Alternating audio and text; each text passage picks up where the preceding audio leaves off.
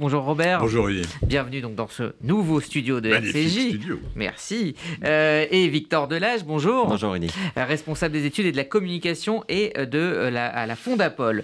Euh, oui, absolument, des études de la communication à la Fondapol. C'est juste. Euh, Robert Namias, quand on voit cette crise euh, qui dure, ce rapport de force, évidemment, on est sur une ligne de crête de popularité entre la lutte, légitime ou pas, des, des syndicats, la, la, la difficulté aussi euh, d'avoir un dialogue euh, social. Comment euh, voyez-vous ce qui est en train de, se passer actuellement? Je pense que les apparences sont trompeuses d'abord sur ce qui concerne le, dialogue social. C'est vrai qu'il y a des crises souvent dures, avec des grèves notamment à la SNCF qui sont souvent très dures et très dérangeantes par définition. Et du coup, ça occulte un peu la réalité sociale du pays. Elle est beaucoup plus complexe euh, qu'on ne l'imagine, et même qu'on ne l'imagine aujourd'hui avec euh, ces grèves qui euh, désorganisent quand même la vie de beaucoup de Français. En réalité, il y a des dizaines de milliers d'accords de toute nature, dans tous les domaines, sur tous les sujets, qui sont signés dans les entreprises françaises, petites, moyennes et même grandes. Et je vais sans doute vous surprendre, mais la plupart de ces accords on dit que euh, 80%, sont également signés par la CGT quand elle est présente dans les entreprises.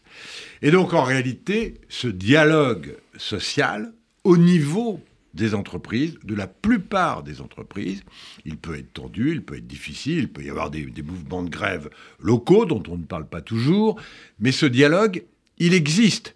Et euh, vous dites, euh, au fond, euh, la situation de la France en matière de refus de compromis, c'est ce qu'on dit généralement, de dureté des rapports sociaux, est tout à fait originale et exceptionnelle. Pas tout à fait. La Grande-Bretagne est très très dure. Les grèves en Grande-Bretagne sont extrêmement dures. Euh, L'Allemagne aussi, même si pourtant on lui a fait la réputation d'être le pays du compromis. Aux États-Unis, les grèves peuvent être extrêmement dures. La différence, c'est que euh, il y a des moments euh, qui sont des moments politiques où effectivement les grèves et l'action des syndicats devient une action prioritairement politique.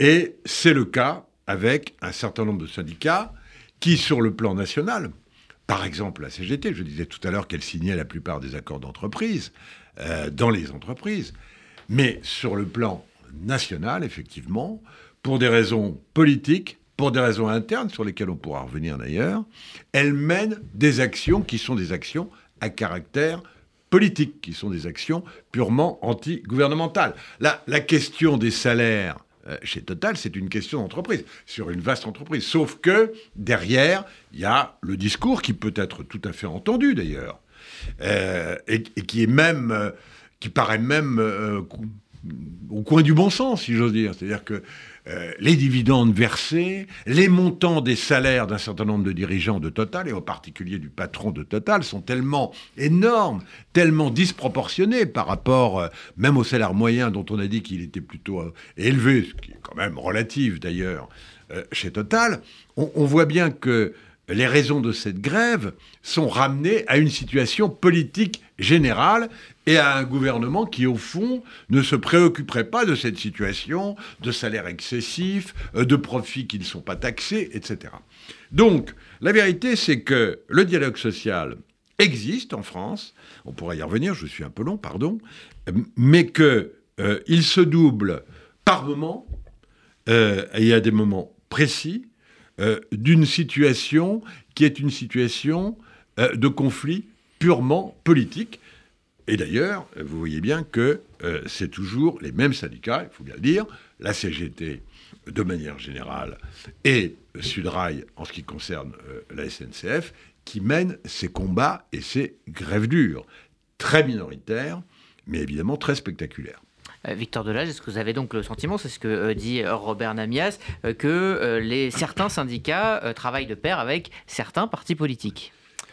Ben, Effectivement, je crois que déjà ce qui vient d'être rappelé sur la, situation du dialogue social en France est, essentiel parce qu'on voit bien, là, on a tendance à avoir un, débat un petit peu manichéen avec tout ce qui se passe, avec la situation politique, avec également le mouvement qui a appelé pour dimanche pour lutter pour le pouvoir d'achat. mais la situation est, souvent bien plus complexe et c'est important de toujours rappeler que les syndicats restent des acteurs essentiels euh, et cimente finalement euh, ce que l'on appelle la démocratie sociale. Après, euh, une fois qu'on a dit ça, je pense que c'est aussi important de ne pas trop caricaturer cette situation. Euh, on peut faire une référence à Sergio Leone et au bon, euh, à, la brute et, au truand, euh, où le bon serait les syndicats qui défendraient leurs salariés, la brute, le gouvernement avec les réquisitions, et le truand, les grandes entreprises qui font des super profits et redistribuent les, dividendes uniquement au sein des, actionnaires et, sans rien redistribuer aux, aux salariés. je pense qu'effectivement, il faudra rappeler que euh, les confédérations syndicales sont aussi traversées euh, d'enjeux, comme vous l'avez très, justement euh, évoqué. il y a déjà les tensions qui existent entre d'un côté les syndicats et les partis politiques. Je viens de, parler un petit peu de, Jean-Luc Mélenchon et de la France insoumise. On sait que pendant euh, les dernières semaines, les derniers mois, il y a eu des, passes d'armes très vives entre euh, le leader de la France insoumise et Philippe Martinez. et d'ailleurs, la CGT n'appelait pas à participer aux manifestations de dimanche. Et tout d'un coup, on a le sentiment que la gauche se rattache un petit peu, un petit peu à, ces grèves pour sortir la tête de l'eau après un, automne extrêmement compliqué d'un point de vue euh, interne. Euh, donc on voit bien qu'il y a une volonté des syndicats par rapport aux partis d'aussi tenter d'imposer leur agenda politique. Ensuite, il y a des, rivalités euh, inter-syndicaux. si vous regardez par exemple la CGT et la CFDT, elles ont deux stratégies totalement opposées, que ce soit au niveau de la communication, au niveau de la tactique. La CFDT qui appelle à ne pas manifester puisqu'il n'y a pas eu de négociation il n'y a pas eu de rencontre autour d'une table pour euh, justement essayer de négocier. Et c'est uniquement si les négociations n'aboutissent pas que euh, la grève est envisageable, selon Laurent Berger, et la CGT qui, elle, euh, fait un peu ce qu'on pourrait appeler des grèves préventives, puisqu'elles se mettent en grève avant même qu'il y ait des, des débats avec les, les, grands patrons. Et puis, enfin, il ne faut pas oublier qu'il y a des tensions, des luttes intrasyndicales. Euh, puisque euh, quand vous prenez par, par exemple le calendrier euh, de la CGT, il y a des élections professionnelles qui vont arriver en décembre dans le euh, secteur public. Et donc, euh, forcément, le secteur privé veut aussi un petit peu montrer ses bras, montrer qu'il est là, qu'il est présent. Euh, et qui plus est, il y aura la, question de la succession de, Philippe Martinez en mars. On sait que la personne qu'il aimerait mettre à la tête de la CGT, c'est Madame Buisson, si, je ne me trompe pas, Marie Buisson, qui, voilà, qui vient du milieu de l'enseignement, qui aimerait faire prendre un, virage un petit peu écologique à la CGT et cela ne fait pas consensus au sein même du mouvement. Donc on voit bien qu'il y a euh, bien sûr cette, lutte sociale, ce conflit social entre d'un côté euh, les salariés et, euh, deux grandes entreprises privées, où l'État, rappelons-le, voilà, ne, participe pas, n'est pas actionnaire, mais on voit que ces mouvements sont aussi traversés par de fortes tensions internes, ce qui peut conduire en partie un peu à instrumentaliser ce mouvement. Oui, il faut d'ailleurs préciser, les chiffres que chacun connaît, mais qu'il est bon de, rappeler, c'est que le taux de syndicalisation en France est extrêmement faible.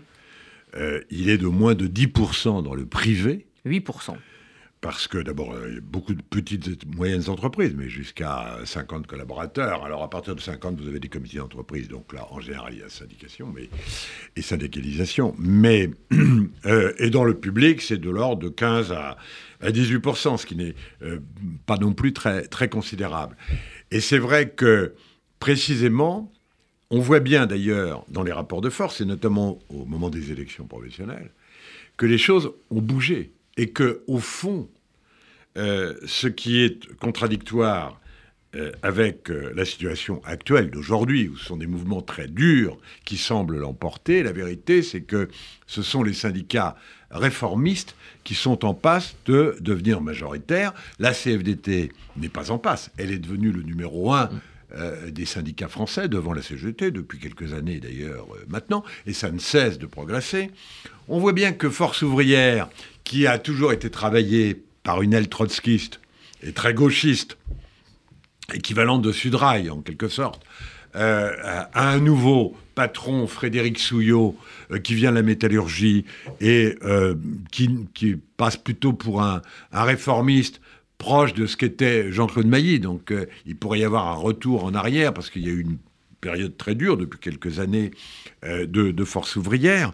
Et, évidemment, il y a les élections. Vous parliez des élections professionnelles, mais il y a surtout, vous l'avez dit, l'élection du nouveau secrétaire général avec le, la successeur euh, souhaitée par Martinez, qui n'est pas en bonne position pour euh, l'emporter. Donc Martinez, là, a dû euh, durcir considérablement au dernier moment. Ce qui est certain, c'est que il y a toujours eu un décalage entre cette relative faiblesse de la syndicalisation et la puissance de certains mouvements de grève ou de certaines manifestations.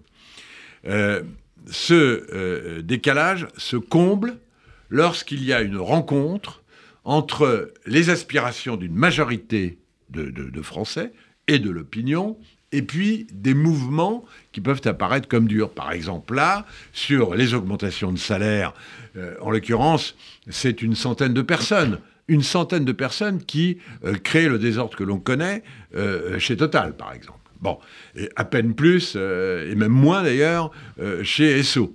Mais la vérité, c'est que euh, il y a dans le pays aujourd'hui 90%, voire 100% des Français qui se posent la question de leur pouvoir d'achat et quel que soit leur niveau de salaire d'ailleurs, et de, du rattrapage de l'inflation.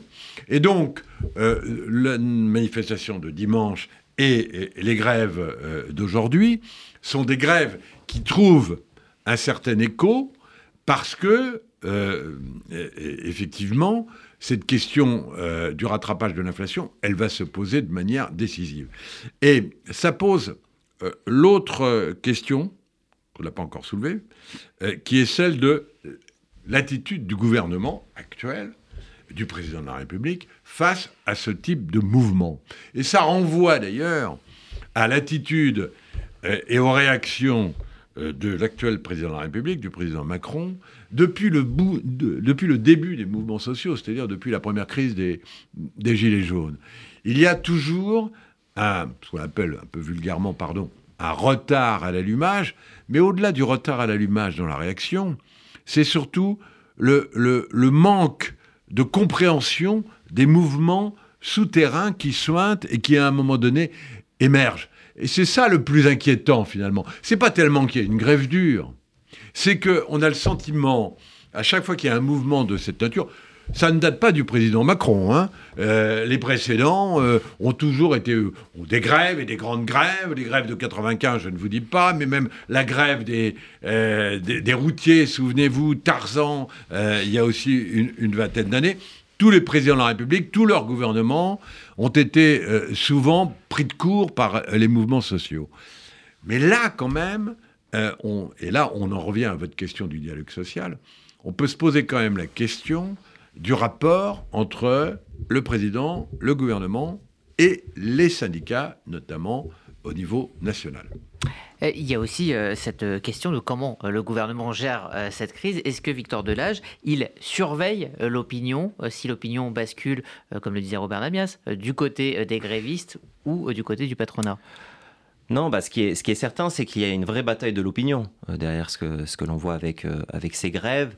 il y a un sondage ELAB qui est sorti hier où vous voyez qu'il y a 42% des Français, alors il faut, prendre du recul, hein, on verra dans le temps, mais parce que là c'est un petit peu chaud, mais il y a 42% des, des, Français qui soutiennent ces mouvements de grève et 40% qui sont contre. Donc on voit qu'il y a un... résultat, hier, Emmanuel Macron a dit Total fait ne redistribue pas assez ses bénéfices et la CGT bloque le pays. Donc il a renvoyé tout le monde dos, Exactement, c'est le sentiment également que j'ai eu. Tout à fait. Donc on voit que la société est très clivée sur cette question-là. Et d'ailleurs, Macron m'a un petit peu dans, dans, sa, dans cette émission m'a un peu fait penser à ce que disait euh, euh, Lionel Jospin quand il disait que l'État ne pouvait pas tout. Euh, je, trouvais que ça, se rejoignait un petit peu. Il y avait une convergence des discours. mais en tout cas, on voit effectivement que la société française est très clivée sur cette question, sur cette question-là. Et ce qu'on peut, ce qu'on peut d'une certaine manière comprendre, parce que effectivement, on voit que les Français sont pour une partie en tout cas immobilisés, que ça soit pour faire le plein de leur carburant, pour aller travailler, pour emmener leurs enfants à l'école. Donc on, pourrait d'un côté penser euh, qu'il s'opposerait majoritairement euh, à ces mouvements, mais d'un autre côté, comme ça a été rappelé, on est dans un contexte très particulier, euh, extrêmement tendu, où on sent le, conflit social arriver et se démultiplier. et du coup, avec cette inflation, avec également la guerre en Ukraine et donc cette anxiété qui, est très forte au sein de, l'opinion, on peut aussi comprendre que beaucoup de Français se reconnaissent dans ce combat d'augmentation de salaire euh, de salariés qui sont dans une, entreprise qui fait des, des, profits euh, assez, euh, assez colossaux. Et j'ajouterais qu'il il ne faut pas oublier que le, mouvement des Gilets jaunes, même si on entend beaucoup moins parler aujourd'hui, guette toujours un petit peu. Nous, on, fait des, enquêtes d'opinion à la Fondation pour l'innovation politique. Et dans notre dernière enquête qu'on a publiée il y a quelques semaines, on observait que 51% des Français avaient une image positive des Gilets jaunes. C'est un record euh, c'est le plus haut niveau euh, qu'on ait observé depuis septembre 2019. Donc on voit bien que euh, derrière tous ces mouvements derrière, euh, derrière ces grèves qui apparaissent, on va voir peut-être que dans les prochains jours, les prochaines semaines, ça, peut s'amplifier si la grève devient euh, générale. Il y a vraiment euh, une situation extrêmement complexe à résoudre pour les pouvoirs publics parce qu'on a le sentiment que ça, ça peut s'embraser à, tout moment et on voit d'ailleurs que l'opposition, et principalement la NUP, n'attend que ça. Je rappelle que Clémentine Autain, avant les élections législatives, déclarait que si la NUP n'avait pas de majorité à l'Assemblée nationale, les victoires se passeraient dans la rue. Euh, on pourrait rappeler, euh, c'était il y a quelques jours, ce que, ce que Sandrine Rousseau a, déclaré en, disant qu'elle espérait que ça devienne une grève générale en France. Donc on voit bien qu'il y a des acteurs politiques euh, qui essaient aussi de se saisir et parfois d'instrumentaliser ce type de, conflits sociaux. Alors dernière question, Robert Namias et Victor Delage, qui peut et qui va sortir par le haut de cette séquence? Je pense que le gouvernement a encore les moyens de sortir par le haut. Euh, mais le temps presse. Je, pense qu'il a encore les moyens parce que euh, quand on parle de euh, l'opinion, elle est encore très partagée. Et quand on dit 40-40, il y a de nombreux mouvements sociaux où on parlait à l'époque euh, de grève par procuration et où on voyait que l'opinion est à 60, 70, 80, y compris à propos des Gilets jaunes dans les années de 2018-2019, favorable à un mouvement euh, social. Ça n'est pas encore le cas. Mais euh, je pense que la question centrale, c'est la question des salaires, de l'inflation et du pouvoir d'achat. Et on, on voit bien que le gouvernement égrène encore toutes les mesures nombreuses d'ailleurs, peut-être trop nombreuses et, finalement trop disséminées, qui fait qu'on ne les appréhende pas de manière globale. Euh, de toute nature, les, augmentations dans telle ou telle branche, les augmentations du point d'indice des fonctionnaires, l'augmentation de la prime d'activité, enfin bref, il y a euh, une ribambelle comme ça de mesures qui sont prises. Moi j'ai été frappé par exemple par l'intervention du sénateur Caner, sénateur socialiste, président du groupe socialiste au Sénat hier, qui rappelait qu'il avait demandé une grande conférence salariale euh, pour le public, mais éventuellement, on peut avoir aussi une conférence salariale avec les syndicats représentants le privé, euh, pour vraiment tout mettre sur la table. Euh, apparemment, la Première ministre le lui avait refusé au, mois de juillet. Moi, je pense que ça reste totalement et urgemment d'actualité. Et que on s'étonne parfois, je ne dis pas que ça réglera tous les problèmes, mais ça peut, vous me posiez la question de qui peut sortir par le haut, ça peut désamorcer la crise ou en tous les cas montrer que le gouvernement tient les rênes et est capable de tenter de la désamorcé. Là, encore une fois, y compris euh, euh, les déclarations du président Macron hier, ne règlent rien du tout. Et moi, je crois que cette conférence salariale, elle devrait être décidée, annoncée et euh, faite, organisée de manière urgente. Victor Delage. Alors moi, je serais un tout petit peu moins optimiste sur. Euh, mais c'est pas optimiste parce que je pense qu'ils ne la feront pas la conférence oui, salariale. Non, mais sur la manière dont le gouvernement pourrait effectivement sortir par le haut, pour au moins trois raisons. Euh, déjà, on, le sait, il y, a, il y a la guerre en Ukraine, donc les, prix, euh, notamment bien sûr de, l'énergie, euh, ne vont pas diminuer dans les prochains mois, ça va même être euh, l'effet inverse. Donc euh, je pense qu'il va y avoir l'opinion publique qui va être de plus en plus compressée de plus en plus anxieuse. Il va y avoir d'autres projets qui vont arriver rapidement sur la table, notamment la réforme des retraites. Et on sait que c'est un sujet enflammable. on voit déjà sur, le, sur le budget toutes les difficultés qu'a le gouvernement et les députés de, de, Renaissance pour, pour se faire entendre. et puis surtout, moi je crois beaucoup que ce qui a été fait pendant euh, la crise du, coronavirus. Et c'est toujours facile d'ailleurs de, juger après coup, hein. mais le quoi qu'il en coûte, c'est-à-dire avoir le, sentiment que euh, nos finances euh, ne sont pas dans un mauvais état et que c'est un petit peu un puissant fond qu'on peut euh, arroser autant qu'on le souhaite, j'ai peur que ça fasse jurisprudence. Et quand je vois ce qui se passe entre les, salariés des SO et de, et de Total Energy, si effectivement ils ont gain de cause, je crains que ça fasse jurisprudence et que le gouvernement soit ensuite dans une position euh, très délicate, parce que si euh, vous avez euh, effectivement dans tout un tas de, grandes entreprises ou même de plus petites entreprises des salariés qui demandent des augmentations de salaire, notamment avec l'inflation qui est très élevée, je pense que ça sera très difficile et que le gouvernement devra, intervenir, mais aura beaucoup de difficultés à se faire entendre. Merci Victor Delage, directeur des études de la Fondation pour l'innovation politique, et merci à vous Robert.